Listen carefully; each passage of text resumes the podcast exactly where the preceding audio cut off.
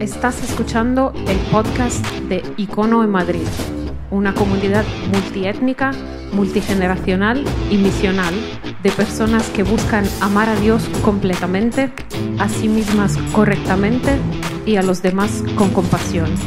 Este es el mensaje del domingo pasado. Muy bien, buenos días Icono. Pasamos ahora a abrir las, escrituras uh, y seguimos con la serie Orgulloso. Uh, esta es la segunda semana que estamos con esto y antes de empezar un par de cosas. La primera es, para los que no, no nos conocemos, me llamo Joel, soy pastor aquí en Icono y este es mi momento favorito de la semana y me encanta que estés aquí. Lo consideramos un honor uh, que de todos los lugares en los que podrías haber estado en Madrid, estás aquí con nosotros. lo segundo que decirte es que uh, te prepares para lo que llamamos preguntas y respuestas, y es durante uh, la conversación tienes la oportunidad de mandar preguntas para poder responderlas al final. Vamos a dedicar 10 uh, minutos a responder tus preguntas aquí en vivo. Así que si tienes preguntas mientras escuchas lo que vamos diciendo ahora, mientras meditamos en las escrituras, mientras meditamos en algunas ideas, si tienes algunas preguntas puedes enviarlas al WhatsApp de Icono al 620-207-268. 620-207-268 es el WhatsApp oficial de Icono. Uh, puedes enviarlas ahí en español o en inglés y al final vamos a tratar de responder dos o tres preguntas de esas para crear un sentido de conversación. La idea no es tener simplemente un sermón, aquí va, la idea es interactuar. Empieza ahí, continúa en los grupos por semana y en esas conversaciones creemos que es donde está uh, el poder del Espíritu, en transformarnos, porque al final no estamos buscando información aquí, no va a haber un examen, ¿ok? Al final no va a haber uh, un trabajo que entregar al final. Lo importante de todo esto es la transformación humana que encontramos en Cristo Jesús. Así que envía tus preguntas y no esperes hasta el final, por favor, porque siempre lleva un poco de tiempo procesar esas preguntas y si esperas hasta el final cuando yo digo, ok, tenemos alguna pregunta, seguramente no va a dar tiempo a responderla. Uh, así que eso es para ponernos en tono, para abrir uh, la conversación de hoy. Uh, una cosa interesante y es que, un detalle, creo que los que están escuchando en inglés hoy tienen ventaja que los que estamos escuchando en español, porque estaba en, con el equipo de traducción ahora, Ryan está traduciendo y Ryan tiene así un poco de catarro, creo, y entonces las personas que están escuchando en inglés están escuchando así una voz de Barry White. Mm, una voz. Yo estaba pensando, jo, debería predicar él con esa voz, wow, ok seguramente va, a mover a más gente de lo que pueda hacerlo yo. Uh, gracias Ryan por traducir y uh, por hacer que más personas en, en, encuentren un lugar aquí ahora uh, con, en distintos idiomas. Muy bien, estamos en una serie que se llama Orgulloso, Orgulloso, y la idea de esta serie viene de diferentes frentes, pero uno de ellos es, vivimos en un mundo eh, en el que, en general, en el mundo sobre todo occidental, eh, junio es el mes de el orgullo, se conoce como el mes del orgullo, ¿sí? Y se celebran mil cosas que, uh, no mil cosas, pero se celebran cosas que causan orgullo a las personas. Y es interesante porque me hizo pensar en de qué cosas estamos orgullosos los seres humanos. Es esa, es esa emoción que se llama orgullo. ¿Qué es lo que nos crea orgullo a las personas? ¿Sí o no? Y estaba pensando en nosotros, aquellos que seguimos a Jesús, y en cómo quizás necesitamos elevar el tono, la conversación acerca de cómo el, Evangelio, la fe, toda esta cosa que vivimos, aquellos que seguimos a Jesús, crea orgullo en nosotros, lo vivimos de esa manera orgullosa, esa manera pública, esa manera que, que levanta hacia afuera estándares de quiénes somos y que no se esconde. Ah, y que da igual lo que los demás crean ahí fuera, da igual el peligro que haya, eso fue lo que marcó a la iglesia al principio de la historia, da igual lo que esté pasando, la oposición, la oposición que haya, da igual lo que, lo que esté sucediendo ahí fuera, vivimos orgullosos de aquello que Cristo ha puesto en nuestras vidas. Esa es toda la idea de esta serie. Ah, y uno de mis sueños es que aquellos que seguimos a Jesús no solo tengamos sana doctrina importante, que entendamos teología, que tengamos conceptos claros, que podamos hablar de nuestra fe, sino que vivamos orgullosos de aquello que tenemos en Cristo. Porque hablamos de cosas que son increíbles, de cosas extraordinarias. Y para muchos de nosotros eso no, no se transforma en un sentimiento de orgullo, sino que es más un... Ah, ah ok, sí, sí voy a... Y lo que necesitamos es es volver a entender quizás ese, peso que tiene lo que creemos y, ah, ¿por qué no? Movernos a esa, dimensión que muestra orgullo por lo que tenemos en Cristo Jesús. ¿Y con lo cuántos vivimos con orgullo? Y esta es la pregunta que los iconogrupos hablaron esta semana, empezaron a hablar un poco esta semana. Pero es una pregunta que tenemos que hacernos todos. Si no estás en un grupo, necesitas hacértela. ¿Cómo, aquello que creemos crea orgullo y cómo se expresa en nuestras vidas? Así que eh, vamos a dedicar esta miniserie, hemos dedicado esta miniserie tres semanas para hablar de esta idea de orgullosos. Orgullosos. Y ah, hablamos de orgullosos del Evangelio. ¿Por qué? Porque ese es el fundamento de todo, ese mensaje, esa palabra, Evangelio. Ah, si no has sido parte, ves la semana pasada, escucha eh, el mensaje en la página web, ah, Orgullosos del Evangelio.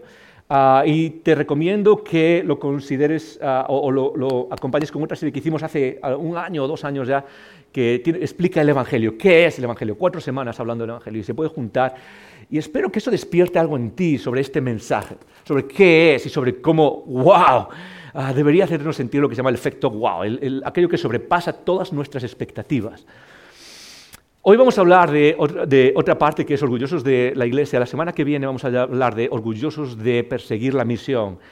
Y en toda esta serie, esta miniserie, la idea es no solo hablar de cosas abstractas, sino a tratar de que entendamos todos un poco qué es lo que está pasando como iglesia. Y solo voy a dar algunos detalles, pero ah, tiene que ver, es lo que podríamos llamar una serie de visión, una serie donde por un momento paramos y, damos un paso atrás y miramos a nuestra propia situación y decimos, ok, Señor, ¿qué es lo que estás haciendo? Y no nos dejes acostumbrarnos a esto, no nos dejes familiarizarnos con esto, no nos dejes ganar ese sentimiento de, ah, ok, está bien, ya está, estamos aquí, ya está rodando, llevamos unos años. No nos dejes caer en eso.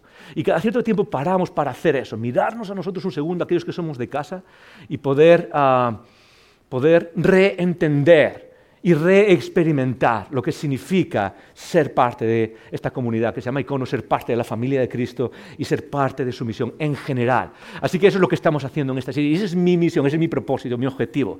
No es que salgas aquí informado, es que salgas de aquí reevaluando, ok, Señor, ¿qué es lo que tú estás haciendo a través de nosotros juntos? Y, y no me dejes perdérmelo no me dejes perdérmelo, aunque sea difícil, aunque sea duro, aunque requiera cosas de mí ah, que a veces nos cuestan, no me dejes perdérmelo.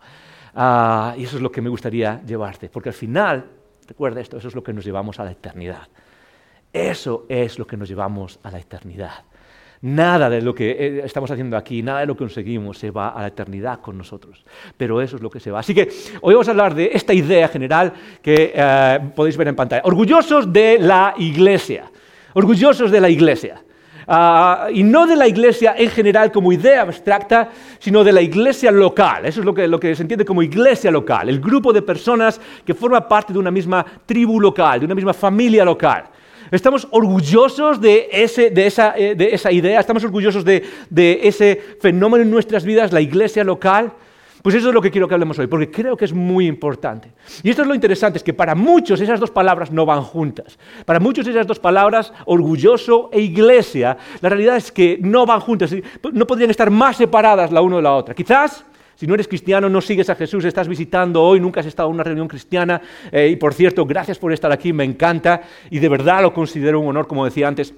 Ah, cuando escuchas la palabra, perdón, cuando escuchas la palabra iglesia, seguramente para ti no viene nada de, de lo que estar orgulloso. En el mundo de hoy la palabra iglesia seguramente resuena en tu mente creando imágenes de cosas que son negativas en general. Ah, y da igual que iglesia, y podemos hablar de diferencias de una tendencia, de una tradición a otra tradición, de una denominación a otra denominación, o de un, no sé, de todas las ah, religiones que hay. Pero la idea de iglesia ya no es algo que produce orgullo hoy en día, ¿sí o no? Y déjame decirte algo, si estás aquí y no crees, y esas dos palabras, ah, iglesia y vivir orgulloso de esa comunidad, están separadas, o ver algo positivo en la idea de iglesia, están separadas, estoy contigo. Estoy contigo. Porque parte de hablar de esta idea hoy y de poner esta idea para las conversaciones que tenemos como, ah, como seguidores de Jesús es precisamente que por la mayor parte de mi vida esas dos palabras nunca estuvieron juntas en mi vocabulario. La realidad, no sé cuál es tu realidad, pero la realidad mía y de muchas personas con las que hablo en distintos países es que la iglesia, la iglesia local de la que somos parte, de la que vivimos semana tras semana, la iglesia local en la que nos cuidamos unos a otros, en la que interactuamos, no, me refiero a eventos solo, ¿ok? No me refiero a, eh, no sé, congresos de iglesia o eventos de iglesia, sino me refiero a las dinámicas de familia de iglesia, las, las dinámicas de tribu de iglesia en la que nos vamos conociendo y pasan cosas que a veces son difíciles y a todas estas cosas. La mayoría de nosotros hemos tenido malas experiencias de iglesia. Esa es la mayoría. Y la mayoría de nosotros, la palabra que más asociamos a iglesia local, eh, no es orgullo, no es estoy orgulloso de la iglesia y wow, qué increíble, sino que es vergüenza. Nos sentimos avergonzados de nuestra iglesia. Esa fue mi experiencia la mayor parte de mi vida. La mayor parte de mi vida, de hecho, yo nunca tuve un problema con Jesús, nunca tuve un problema con Dios. Nunca. Incluso en medio de mis dudas, en medio de los momentos donde digo, hey, hay un Dios ahí fuera de verdad, hay alguien escuchándonos ahí fuera. No, no, no, son, no son cosas que, que hacen que mi fe se tambalee, son dudas normales y todo el mundo pasa por esas dudas y por cuestionamientos y de, hey, ¿de verdad existió Jesús o no existió Jesús? Pasamos por momentos difíciles de todo eso, pero nunca tuve problemas ni con Jesús ni con Dios, pero me avergonzaba un montón de la iglesia local, del de, el grupo de personas. Yo no sé cuántos os ha pasado alguna vez, pero un montón de veces el lunes cuando llegaba al instituto, cuando llegaba al centro de estudios, cuando llegaba al trabajo después, hey, ¿qué habéis hecho el fin de semana? ¿Sabéis qué es lo que nunca mencionaba? He ido a la iglesia ayer. Algo tan sencillo como, sí, soy parte de una iglesia, soy parte de, de esta comunidad y voy todos los domingos. Nunca, nunca. No quería que nadie supiese, y mucho menos invitarlos a la iglesia mucho menos invitarlos y decir, hey, ¿sabes qué? Soy parte de esto y creo que la verdad es algo increíble en mi vida. ¿Por qué no vienes y le echas un vistazo? Luego tú decides, pero ven y, quiero invitar. Mucho menos eso, eso jamás estaba conmigo. Para nosotros la realidad es que ah, la iglesia no crea un sentimiento de orgullo. Y déjame decirte, lo digo desde ahora claramente, uno de mis uno de mis metas como pastor, uno de mis objetivos centrales como pastor, desde que empezamos todo esto, fue ayudar a aquellos que seguimos a Jesús, no solo a amar a Jesús, no solo a, amar arriba a, Dios y, a profundizar nuestro conocimiento de Dios y a sentirte apasionado por Dios y amar a Dios y obedecer a Dios, sino que te sientas orgulloso de la iglesia local. Que sientas orgulloso. Y de eso es lo que vamos a hablar hoy. Para muchos, muchos, eh, la iglesia es un sentimiento de vergüenza. De hecho, se manifiesta en una frase que usamos que se escucha muchísimo en muchos lugares distintos. Y es las frases de cuando hablamos de la iglesia, es estoy harto de la iglesia. O gente que ya dice, estoy harto, la iglesia está llena de hipócritas y nada, no quiero volver. Y, hay, personas que visitan diferentes o son partes de diferentes iglesias. Y al final lo que, lo que sucede es que ah, ah, terminamos diciendo, la iglesia no vale para nada, porque tenemos malas experiencias en todos los lugares. Y sabes qué, déjame entender, lo entiendo. Voy a mencionarlo eso después y vas a entender por qué. Lo entiendo perfectamente. Lo entiendo. Pero creo que Parte de la clave de nuestro crecimiento espiritual, parte de la clave de por qué estamos aquí, por qué Dios nos dejó aquí, tiene que ver con vivir orgullosos de la iglesia local. Y por supuesto eso tiene muchas dimensiones distintas. Pero lo que quiero es que, y con aquellos que decimos, yo sigo a Jesús, podamos estar apasionados por ver a la iglesia crecer. Por ver a la iglesia no crecer solo en términos de número o lo que sea, sino crecer en términos de moverse hacia adelante de luchar por la misión que Jesús nos dio en términos locales, en términos de esta familia que tenemos aquí. Y que no sea simplemente un club donde vengo el domingo y me siento y, ah, no sé, me hacen cosquillas espirituales para que se me sienta mejor. Sino que podamos sentirnos orgullosos de lo que Dios nos ha dado. Hoy quiero compartir contigo cuatro ideas, cuatro ideas, y voy a tratar de hacerlo lo más rápido que pueda. Ya sabes que eso significa que va a durar un par de horas. Voy a tratar de hacerlo, pero son cuatro ideas básicas que me han tocado a mí y que quiero que nos muevan a nosotros simplemente al objetivo de poder decir, estoy orgulloso de mi iglesia. Y esto no se trata de, eh, levantar el hype, de, levantar el, wow, qué guay mi iglesia. No se trata de, no es, una técnica de marketing icono. No, no estoy tratando aquí de vender algo y que salgamos de aquí simplemente diciendo, uh, qué bien, que mi iglesia. No se trata de eso. Porque si esto desaparece y, eres parte de otros lugares, nos estás visitando de otros lugares, haz lo mismo. La idea de la iglesia local es algo tremendamente importante en nuestra fe y el mundo necesita más que nunca de la iglesia local. Yo creo, estoy convencido, una de las cosas que más creo en mi vida es que la iglesia local tiene algo tremendamente importante que jugar en la sanidad, en la salud de nuestras sociedades que Dios quiere actuar a través de la iglesia local. Uno de los pastores que sigo desde hace años, muy influencial en Estados Unidos, él suele decir una frase que, por años, después de estar avergonzado en la iglesia, pasé a esta otra frase. Y la frase es que la iglesia es la esperanza del mundo. Déjame decirte, la iglesia es, una frase increíble, la iglesia es la esperanza del mundo. Y por años fue una iglesia que, fue una, frase que, que para mí fue fundamental y lo creo. Hoy en día la refino porque creo que hay algo en lo que está equivocado. La iglesia no es la esperanza del mundo. En otras denominaciones o en otras tendencias, quizás he escuchado la iglesia católica, ortodoxa, la frase la iglesia eh, es la esperanza del mundo, es literal. La iglesia, la iglesia en sí misma es la esperanza del mundo. Aquellos que somos evangélicos tenemos que darle una vuelta a esa frase. Una vuelta que creo que nos ayuda a levantar nuestro orgullo por la iglesia local. La iglesia no es la esperanza del mundo. Cristo es la esperanza del mundo. Amén. Todos juntos, amén. Eh, Cristo es la esperanza del mundo. Pero ¿a través de qué decidió actuar Cristo en este mundo? A través de la iglesia. Es a través de la iglesia. Y eso es algo que debería movernos a valorar eso en nuestra vida personal y en lo que Dios quiere que hagamos en este mundo juntos. Cuatro ideas. La primera idea, una idea fundamental, muy importante hoy en día, en, un mundo donde todo es una construcción social. Esto es súper importante, es que la iglesia es una idea divina. La iglesia es una idea divina. Lee conmigo esta, esta frase. Una, dos y tres. Fantástico, solo lo hice porque quería beber café. Lo demás. La iglesia es una idea divina. ¿Qué quiere decir eso? No es que es una idea preciosa o una idea genial, no, es una idea que viene de Dios.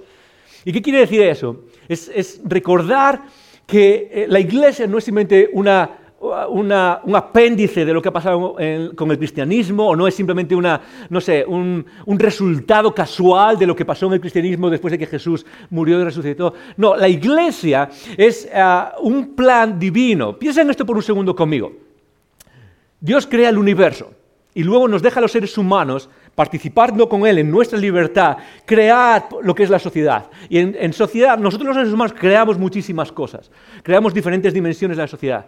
Y hay tres cosas que no fueron creadas por los seres humanos, las escrituras nos dicen que fueron creadas por Dios para el beneficio humano, y son tres, las únicas tres cosas que se han creado, que Dios creó, aparte de crear el universo.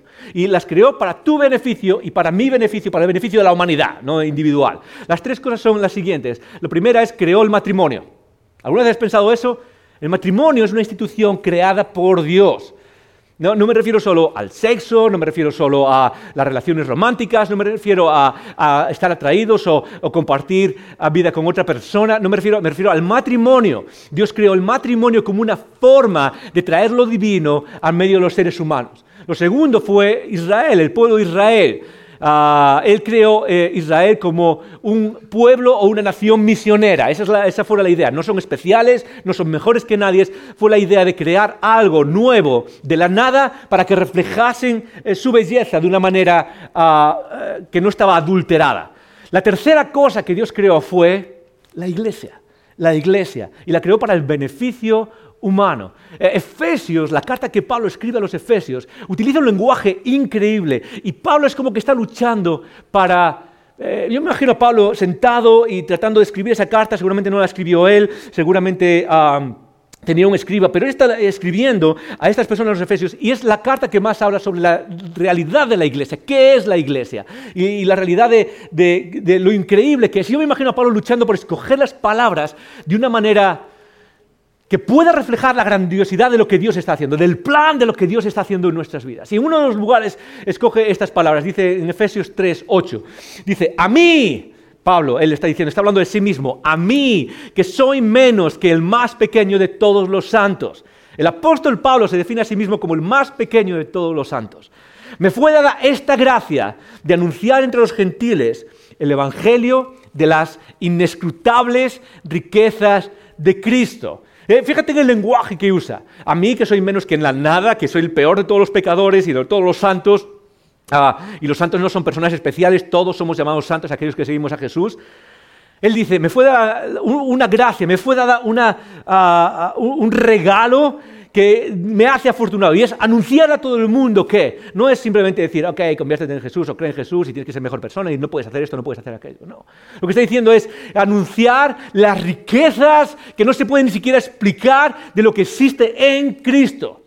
Las riquezas que están disponibles para el ser humano, no riquezas literales, ¿ok? No, no estamos hablando de dinero o de, ah, no sé, valores en bolsa. No, estamos hablando de la riqueza humana de lo que un ser humano puede ser cuando entra en Cristo, cuando confía en Cristo.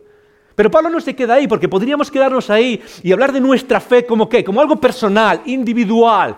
Y Pablo va mucho más allá y sigue diciendo, ¿para qué? ¿Para qué me ha dado eh, la, la gracia de anunciar las riquezas de Cristo? Lo más increíble, para que la multiforme sabiduría de Dios sea ahora dada a conocer. ¿Ok?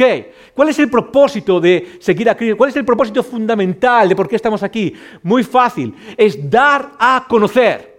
Es ese orgullo público, si, quieres ponerlo de esa manera. Es esa idea de que todo el mundo conozca. Cada uno tomará las decisiones que quiera. Dios nos ha hecho libres, Dios ha hecho libres a cada persona y cada uno debería tomar las decisiones que deba tomar. Pero que todo el mundo conozca esas riquezas, esa belleza que hay en Cristo. Pero ¿cómo llega eso? Y Pablo podría decir, bueno, que cada uno se levante, salga y reparta unos folletos, que cada uno se levante y haga, no sé, y vaya y hable y debata y explique y convenza a la gente. Y Pablo tiene algo mucho más profundo que decir. ¿Cómo se hace eso? Para que la multiforme sabiduría de Dios, esa multiforme, otra vez el lenguaje, no es las riquezas de Cristo, ahora es la multiforme sabiduría de Dios. La palabra multiforme eh, en el idioma original significa de muchos colores, de muchos colores.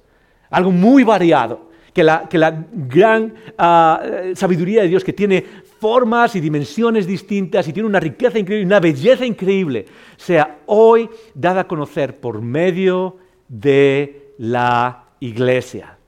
Por medio de la iglesia. ¿A quién? A los principados y potestades en los lugares celestiales. Ah, ok, eso lo hizo Dios. ¿Y eso lo puso en algún momento? ¿Cuándo lo pensó? Lo pensó cuando, conforme al propósito eterno que hizo en Cristo Jesús. La iglesia, eso que somos tú y yo y el resto de los tres billones de hermanos y hermanas que hay alrededor del mundo, son el plan de Dios para reflejar su belleza. Son el, propósito eterno, son la estrategia divina. Dios, antes de que empezase el tiempo, antes de que empezase el universo, el continuo tiempo-espacio, estaba sentado en su oficina y estaba tratando de pensar cuál es el plan a dónde va todo esto, porque sé lo que va a pasar, sé cómo los seres humanos van a usar la libertad, sé cómo va a haber pecado que va a destruir su vida, cómo podemos hacer para respetar su libertad, pero al mismo tiempo reflejar la belleza que los traiga de vuelta a casa. Y dijo, tengo una idea, tengo una idea, y es perfecta, se llama la iglesia. Un grupo de personas que vengan, un grupo de personas que decidan seguir y, no solo seguir de manera individual y privada y cada uno por su lado, no, no, no, una familia, la familia. Que vengan juntos y se sienten juntos y adoren juntos y vivan juntos y se conozcan y se animen unos a otros y se ayuden a llevar las cargas y se ayuden a vivir su vida. Y reflejen qué? La multiforme sabiduría de Dios, las riquezas inescrutables de Cristo, la belleza de Dios y su amor en este mundo. Y bueno, la iglesia no es simplemente un, no es un apéndice de nuestra fe, es el plan de Dios. Es el plan de Dios para la salvación, para reflejar la salvación. La iglesia no es la, la esperanza del mundo. Cristo es la esperanza del mundo. Pero Él ha decidido que tú y yo, esto que llamamos iglesia, seamos los que reflejen esa esperanza al mundo. Y nadie más puede hacerlo. Nadie más. No hay ninguna otra institución, ningún otro grupo. Sí, hay grupos que ayudan, por supuesto, hay grupos fantásticos ahí fuera, haciendo cosas increíbles, haciendo mucho bien. Ninguno de ellos, ninguno, ha sido diseñado para reflejar la belleza de Dios. Bueno, tú eres parte, somos parte del plan eterno de Dios. Cuando, no solo cuando somos salvos individualmente dentro de mí, sino cuando qué? Cuando la iglesia refleja la belleza de Cristo. Ok, esa es la primera idea. La primera idea es que, la iglesia es una idea divina, no es un constructo humano, no es una construcción social humana, no es simplemente no es un apéndice a nuestra fe, no es algo eh, que es una, una elección a un lado. No, no, no. Es parte del propósito divino para nuestra fe. Lo segundo es que Jesús dijo que construiría su iglesia. Muy importante. Jesús dijo mismo que Él construiría su iglesia. Ok, la iglesia no es simplemente una idea, no es una idea abstracta. La iglesia es que es el plan central de cómo Jesús llevaría a cabo su misión en este mundo. Es el elemento central. Jesús dijo esto, una vez estaba hablando con Pedro, estaba hablando con los discípulos y estaba hablando con Pedro. Y, Pedro está hablando con Jesús y están hablando acerca del el futuro hacia el cual va Jesús, la crucifixión, su muerte, su resurrección. Está hablando de, eh, ser ejecutado. En aquel momento no tienen los discípulos, Pedro y los demás, no tienen la comprensión completa de qué significa eso. Y Pedro empieza a entrar en pánico y ah, le dice, oye, que no te pase eso, ¿ok? Y luego hace la declaración famosa, después sigue la conversación y, Pablo, y Jesús le pregunta a Pedro, ¿quiénes, quiénes, quiénes, ¿quiénes dicen los demás que soy yo? Y Pedro dice la declaración que era fundamental en la vida de la iglesia. Y Pedro dice, tú eres el Cristo, Tú eres el Cristo enviado por Dios. Hemos visto algo en ti. Hemos visto algo que no se ve en ningún. No es simplemente que hayas dicho cosas, no es simplemente que, que nosotros queramos ver lo que... No, no, no se trata de simplemente a, seguir a alguien. Es como hemos visto, eso es lo que dice Juan después en el Evangelio de Juan, eso es lo que se, dice también en primera de Juan al principio. Eh, lo expresa de esta manera, lo que hemos visto, lo que hemos oído, lo que hemos tocado es como del unigénito Hijo de Dios. y las palabras nos llegan para explicar, lo que tratan de decir es, hemos visto algo y no sé cómo explicarlo, pero esta persona tiene algo distinto, es, es, es Dios mismo encarnado.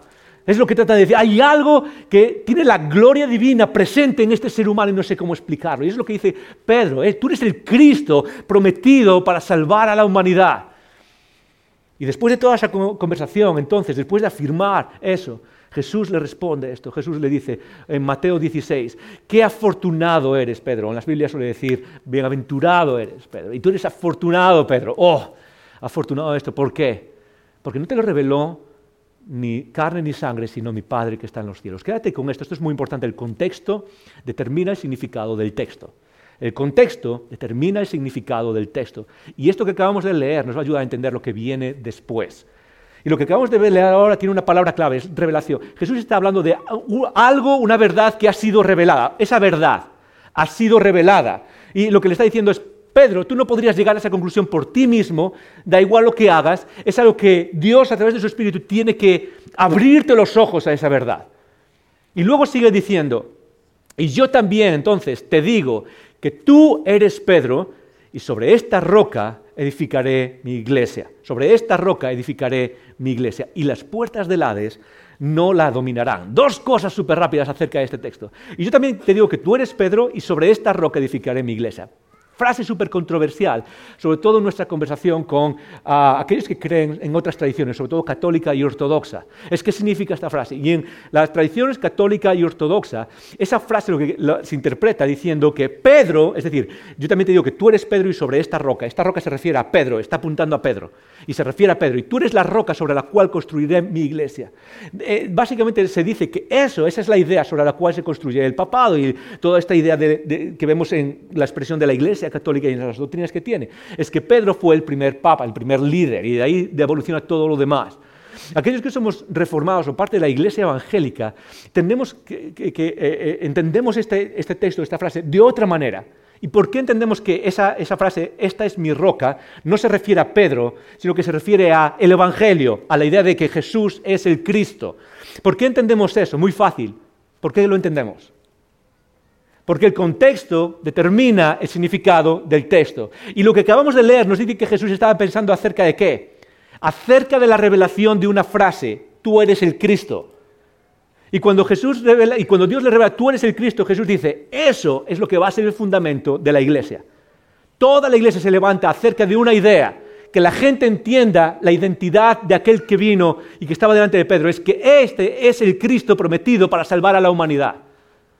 Y luego sigue diciendo, y sobre esta roca, ¿qué es lo que va a hacer Cristo? Edificaré mi iglesia. E icono lo que dice en estas últimas dos frases es, es, increíble, es extraordinario. Porque lo que nos está diciendo es que la iglesia va a avanzar, no por tu poder o por mi poder, no por tu ah, autoridad o mi autoridad, no porque tú y yo seamos unos genios, no por nuestras estrategias, no por nuestros planes. Lo que dice es que Jesús construirá su iglesia es que Él, desde que se fue, a través de su espíritu, está trabajando para construir la iglesia. Y déjame recordarte esto, a través de la historia, imperios se han ido e imperios se han quedado y luego han desaparecido, ah, movimientos eh, han nacido y luego han desaparecido, ah, empresas enormes han llegado y se han desvanecido y las cosas van y vienen. Pero por dos mil años la iglesia ha seguido avanzando de una manera sólida. Jesús dice, y sobre esta ah, roca edificaré mi iglesia y las puertas del Hades no prevalecerán sobre ella. Las puertas del Hades se refiere a las puertas de la muerte, a las puertas de lo malo, a las puertas de la destrucción. Y esto es increíble, porque lo que significa esto es que Jesús construye su iglesia de tal manera que vivimos a la ofensiva en esa misión y llegamos hasta las puertas del campo enemigo mismo para rescatar a otras personas. ¿Estás conmigo? Llegamos hasta aquel lugar final, no, no dejamos nada, y, con valor, con sabiduría, con, con todo lo que tenemos, llegamos hasta las puertas del campo enemigo. Y dice, y ni siquiera esas puertas se van a quedar de pie, para que el mundo conozca la base que trae vida. Tú eres el Cristo, el Hijo de Dios viviente. Icono, Cristo está construyendo su iglesia. Cristo está construyendo, esa fue su promesa, Él tiene un plan, es a través de la iglesia. ¿Por qué es importante esto? Pues déjame decírtelo. Es importante porque igual que yo, muchos de nosotros quizás estamos viviendo en esa idea en la que no tenemos ningún problema con Jesús, con Dios, pero sentimos que la iglesia es algo secundario, algo, un apéndice de nuestra fe, algo que podemos dejar a un lado cuando queramos. Y déjame decírtelo, hay una verdad detrás de todo esto que se, expresa, se, va desarrollando en todo el Nuevo Testamento. Y es que no podemos decir que amamos a Dios sin amar también a su iglesia. No podemos decir que amamos a Dios y al mismo tiempo no amar a su iglesia. Si Cristo está construyendo la iglesia como forma de dárselo al mundo, como un regalo al mundo, tú y yo, nuestro llamado no es solo a amar o, creer en, Cristo, sino es amar a su iglesia y, eh, construirla, de lo que vamos a hablar la semana que viene, de tal manera que el mundo pueda ver la belleza de Dios a través de la iglesia. Y yo no sé dónde estás, yo sé que para muchos de nosotros a veces nos cuesta y que tenemos cosas muy negativas que decir acerca de la iglesia. Por eso es importante la tercera idea, la última de esta serie, este, de este, grupo que voy a compartir ahora. La tercera idea es esta, simplemente es que la Iglesia, aún con personas en proceso, ha hecho cosas extraordinarias por el poder del Espíritu Santo. ¿Qué quiere decir eso? Personas en proceso somos todos, y es la forma de decir que somos personas rotas, que todos estamos tratando de encontrar el camino, que no tenemos ni idea de qué va esto, qué va, y tratamos de hacerlo lo mejor que podemos, pero Muchos de nosotros hacemos daño, manipulamos, muchos de nosotros decimos, no sé, cosas que hieren, muchos de nosotros, ah, nuestras vidas están rotas. E incluso aquellos que seguimos a Jesús somos personas que estamos en proceso de ser transformados. Y eso significa que la mayoría de nosotros estamos, caemos y tropezamos y cometemos errores y decimos cosas que no deberíamos haber dicho, tenemos menos paciencia de la que deberíamos, amamos menos a los demás de lo que deberíamos, la verdad. Somos personas en proceso. Pero esta es la verdad, es que aún con eso, Cristo ha hecho cosas extraordinarias a través de la iglesia, increíbles, a lo largo de la historia. Cristo ha hecho cosas increíbles. Déjame poner esto en perspectiva. Lo de las personas en proceso. Somos todos. Somos todos. Y para muchos de nosotros la iglesia es como, ah, aquella persona dijo o aquel otro dijo. Eh, hay una cosa que siempre repito y que creo que es algo fundamental en nuestra fe. Eh, en, la, iglesia, en la iglesia local va a haber muchas personas a tu alrededor y la mayoría seguramente no te caerán bien, no tienen que caerte bien. La iglesia no es un club social de amigos que nos caemos bien y que tenemos afinidades ah, de, carácter y de que nos llevamos bien. Ah, por supuesto que tenemos que llevarnos bien. Pero va a haber gente que no coincida contigo en términos de carácter, que no, eh, con la que no estés de acuerdo en todo, que te caiga mal incluso, que digas, ah, el sentido del humor de esta persona es como... Pero la iglesia va más allá de todo eso. La iglesia es una familia y no es un club. Y como familia, ¿saben? Todos los que tenemos familia, eh, hemos experienciado sobre todo hermanos y hermanas, ¿sabes lo que eso significa? Tú no escoges a tu familia, simplemente son tu familia, ¿sí o no? Pueden ser padres, pueden ser hermanos, pueden ser hijos. Tú no los escoges y a veces te caen mal y tus hermanos o hermanas y es como, ah, me cae mal y esta persona hace mil cosas. Pero es tu familia y nada puede sustituir a eso. E incluso en medio de eso, todos los estudios y todo parece que indicar que la vida en familia es mucho más beneficiante que la vida aislada de tu familia. Es mucho mejor, mucho en términos de estabilidad ah, psicológica, en términos de estabilidad emocional, en términos de proyección de vida. Todo parece indicar que vivir en familia es mucho mejor. Y ah, esta es la realidad, esto es lo interesante, es que tú, tú puedes decidir si quieres vivir en familia o no puedes vivir en familia, ¿sí o no? Pero eso no quiere decir que puedas existir sin familia. Si tú existes, vives en una familia. Y de la misma manera, aquellos que somos cristianos, no podemos decidir si somos parte de la iglesia o no. Si existes como seguidor de Jesús y has nacido de nuevo, tú eres parte de la iglesia. Pero tú puedes decidir vivir lejos de la iglesia o cerca de la iglesia. Pero déjame decirte, igual que pasa con las familias, vivir lejos de la iglesia tiene consecuencias negativas mucho peores que vivir dentro de la iglesia, incluso cuando las iglesias no son lo mejor que deberían ser. Y de hecho, ninguna iglesia es, como debería ser, ninguna. Y no solo ahora, desde el principio. Todas las iglesias, todas las personas, todas aquellas comunidades locales, somos un desastre, todos. Déjame decirte un detalle. ¿Cuántos habéis leído el Nuevo Testamento alguna vez? El Nuevo Testamento. Levanta la mano si alguna vez has leído todo el Nuevo o, o la mayor parte del Nuevo Testamento. Tenemos un problema como iglesia. ¿ok? Hay, hay que leer más la Biblia, icono. ¿Ok? Más la Biblia. En el Nuevo Testamento hay cartas, son básicamente cartas en general, cartas escritas por el apóstol Pablo y otras más, pero la mayoría por el apóstol Pablo. Pablo escribe esas cartas a iglesias locales, la iglesia en Galacia, la iglesia en Roma, la iglesia en Tesalónica, la iglesia en Éfeso. En general, y hay algunas que son discutibles, pero en general, todas las cartas del Nuevo Testamento están escritas a iglesias por uno o varios problemas que están viviendo esas iglesias. Todas las cartas del Nuevo Testamento, en general, se pueden discutir algunas, pero en general, las cartas están motivadas. Tú preguntas, ¿por qué Pablo escribió esa, carta a esa iglesia? Y en general, es porque esa iglesia era un desastre. Y aún así, son parte de las escrituras, aún así se dicen cosas para nuestro ejemplo, aún así la iglesia creció y llevó el mensaje de Cristo hacia adelante. En, general, no es nuestra perfección la que determina si una iglesia es buena o no es buena. Es la fidelidad de Cristo y nuestra fidelidad a Cristo en medio de, de esos problemas, en medio de esas diferencias que hay. Es recordar que Dios nos hizo como una familia para expresarnos como una familia y que podemos ser eso, incluso aun cuando mira alrededor y diga, ¿sabes qué? Algunas personas no me caen muy bien. Porque déjame decírtelo, si eres nuevo en icono y si quieres ser parte de esto, la mayoría de la gente no te va a caer bien yo no te voy a caer bien. Pregúntaselo a mi mujer. La mayoría de nosotros necesitamos entender que Cristo eh, está usando a la iglesia eh, eh, con personas en proceso. Y que incluso en medio de eso, él, ha hecho cosas extraordinarias. Podemos ver cosas extraordinarias en el Nuevo Testamento. ¿Alguna vez has leído Hechos? El libro de Hechos aquí. Y de cómo la iglesia empezó. ¿Alguna vez has visto la cantidad de cosas increíbles eh, la unidad de naciones y de etnias distintas que se llevaban a quitarse los ojos entre ellas. muchas veces leemos esa expresión en las, escrituras, judíos y gentiles, judíos y gentiles, judíos y gentiles. Los judíos son los del pueblo judío, los gentiles son todos los demás. Romanos, griegos, todos los demás eran gentiles. ¿Y sabes qué? Esa expresión quiere decir que se llevaban a matarse unos a otros. Nunca, nosotros en el siglo XX, ¿en qué siglo estamos? ¿21, 22, 22? No me acuerdo, 21. En, el siglo, eh, en, este siglo que vivimos, ah, ah, no, logramos entender la, dimensión que hay bélica detrás de esa expresión judíos y gentiles. En el mundo antiguo los pueblos se iban a matarse unos a otros. Esa idea de ayudar a otros pueblos y ayudar a otras etnias y ayudar a otras naciones, que ciertos pueblos saquen fondos públicos para mandarlos y mandar comida a otros lugares, eso no se escuchaba en otros lugares. La idea es que los otros se mueran.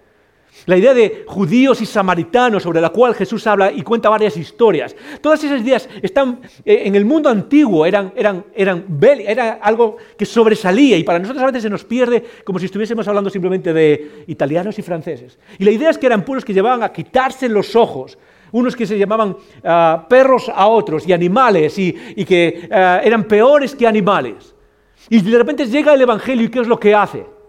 Llega a unir a esas personas en un solo pueblo, dice Efesios. Dice que de dos pueblos, judíos y gentiles, hizo uno.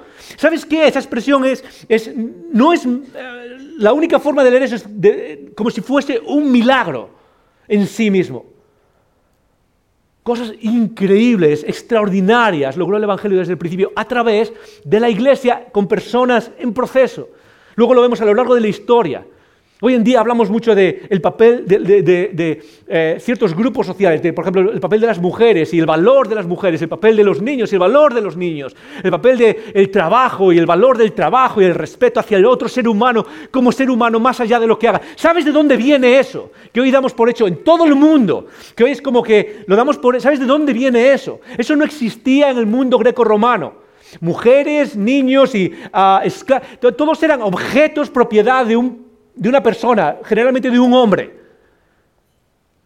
Y de repente llega el Evangelio y cambia esa naturaleza a través del tiempo, de una manera lenta, transforma esa naturaleza. Y se crean hospitales y se empieza a transformar el mundo, se crean universidades. Voy a decir algo que a muchos les va a costar. ¿Sabes dónde empezó la ciencia? La ciencia que hoy se, se habla de eso, empezó en Europa. Y ahí me encanta hay un autor que dice, ¿sabes por qué? ¿Sabes que la ciencia, eh, que no es casualidad que empezase en Europa?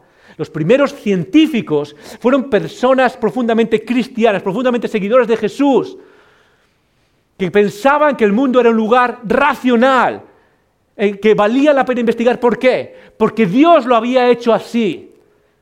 Y era una forma de conseguir conocer más a Dios a través del estudio de la naturaleza. Tal y como el Salmo 19 dice, dice, los cielos cuentan la gloria de Dios. Si los cielos cuentan la gloria de Dios, voy a estudiar los cielos. ¿Para qué? Para entender más de la gloria de Dios. Y a lo largo de la historia siguieron haciendo cosas increíbles, movimientos increíbles. En icono he visto cosas increíbles. Y eso me hace estar orgulloso de quienes somos. Orgulloso de quienes somos. La iglesia. Orgullosos de la iglesia. Una idea divina una idea que Cristo construye y algo que no tiene que ver con nuestra perfección, algo que tiene que ver con lo que Cristo está haciendo a través de nosotros, pero lo que Él puede hacer. Por eso viene el último punto ahora. Porque ya no es solo que tú y yo estemos eh, eh, orgullosos de la iglesia. En este mundo que se celebra el orgullo, estamos orgullosos de la iglesia, pero hay otra dimensión que necesitamos explorar para entender el poder de la iglesia y para entender lo que significa tu papel y mi papel dentro de la iglesia y es este. No es solo que yo esté orgulloso de la iglesia, es está Cristo orgulloso de la iglesia que tú y yo somos. Está Cristo orgulloso de la iglesia que tú y yo somos. Una iglesia de la que Jesús se sienta orgulloso. ¿Sabes? Hay algo muy sencillo en nuestra fe. ¿Qué es lo que tengo que hacer? Cuando muchas veces, sobre todo la gente que empieza en la fe, me pregunta, Joel, ¿qué tengo que hacer? ¿Cuál es mi propósito? ¿Sabes qué es lo que les digo? Una forma no muy, no sé, cristianoide de decirlo, pero es haz sonreír a Jesús. Vive tu vida pensando en cómo voy a hacer a Dios sonreír. Ya está, solo tienes que hacer eso. Haz sonreír a Dios. Hazle orgulloso de quién eres. Vive tu vida de tal manera que Dios diga, ah, ¿te acuerdas de Job?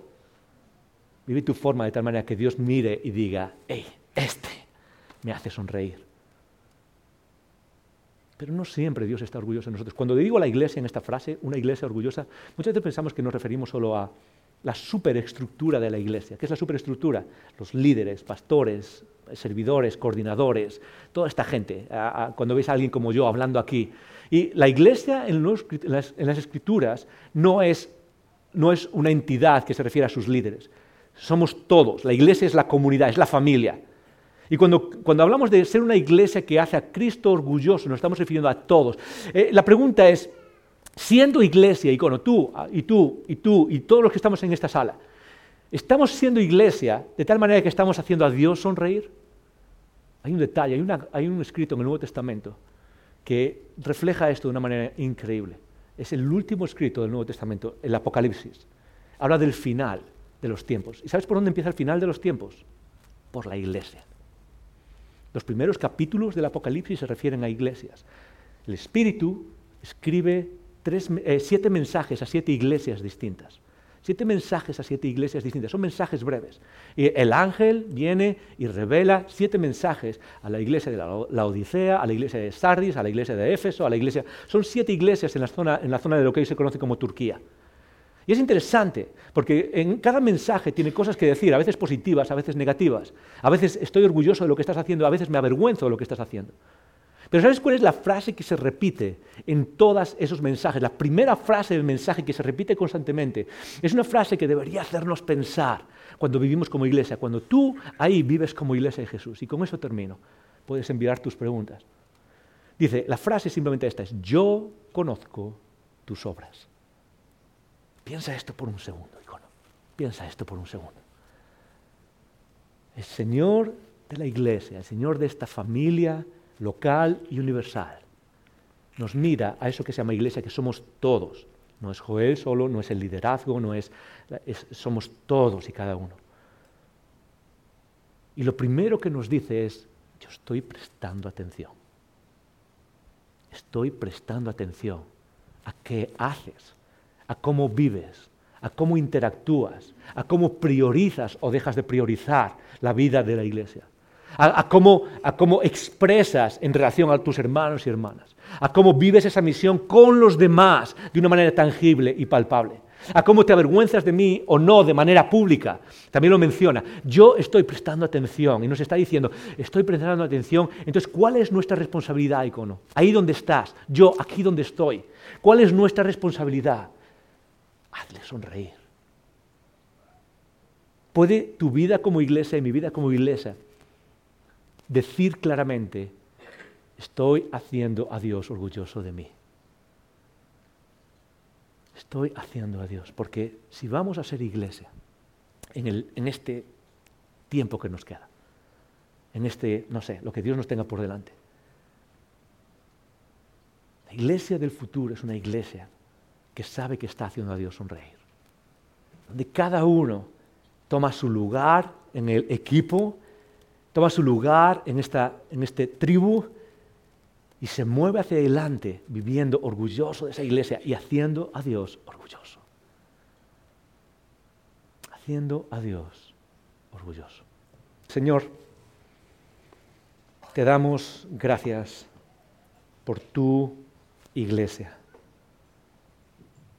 Te damos gracias por haber creado esta estrategia, este plan de reflejar tu gloria, por haberlo hecho,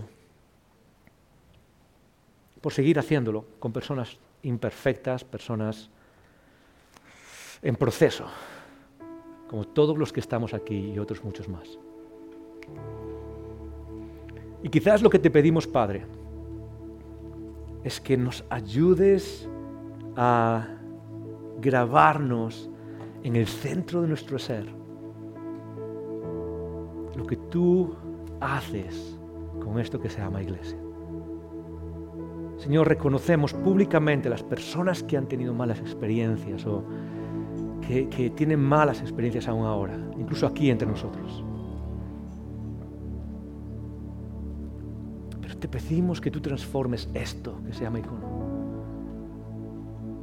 una iglesia en la que podamos estar orgullosos, pero sobre todo de la que tú puedas estar orgulloso. Padre, gracias por cada persona que es parte de esta familia.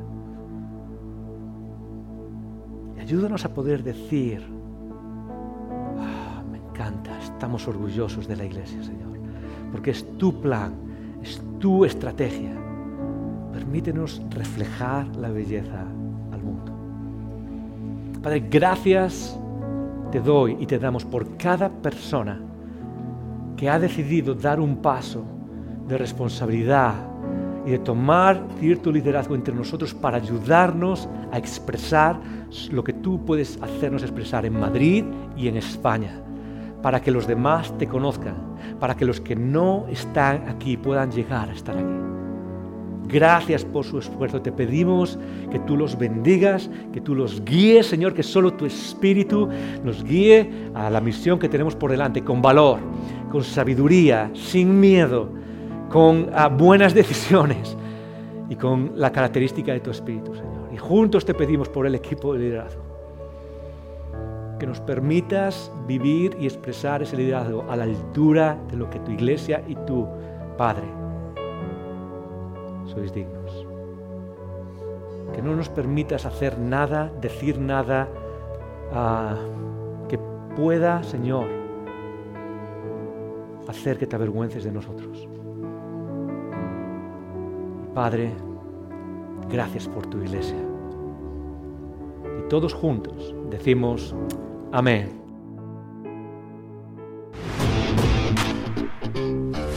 Gracias por escuchar estos recursos. Esperamos que te haya retado y motivado a vivir arriba, adentro y afuera. Recuerda que para conversar sobre estas ideas puedes participar en un icono grupo. Pásate por nuestra página web y encuentra más información. icono.online.